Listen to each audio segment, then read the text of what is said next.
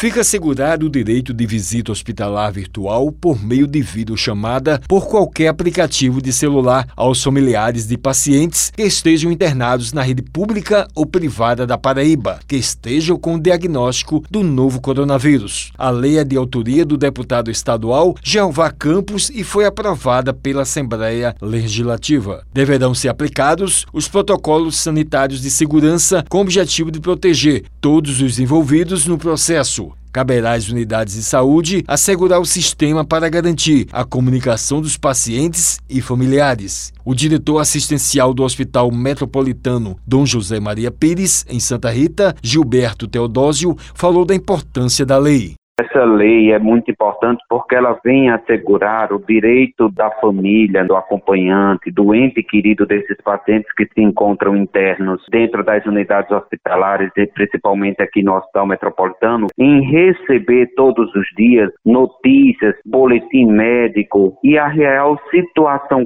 clínica que o paciente se encontra no momento da internação. Com isso, a família fica atenta ao que está acontecendo dentro da unidade hospitalar com o seu ente querido, bem como também tem conhecimento de todo o quadro clínico do paciente. Ele explicou como é feito o processo de comunicação envolvendo pacientes e familiares. Toda essa telesaúde HM é feita com esta pessoa essa assistente social pega um contato de referência da família e ela faz toda a divulgação e a conversa com os demais membros da família. Gilberto destacou a boa interação e melhoria dos pacientes quando se comunicam com os parentes e amigos.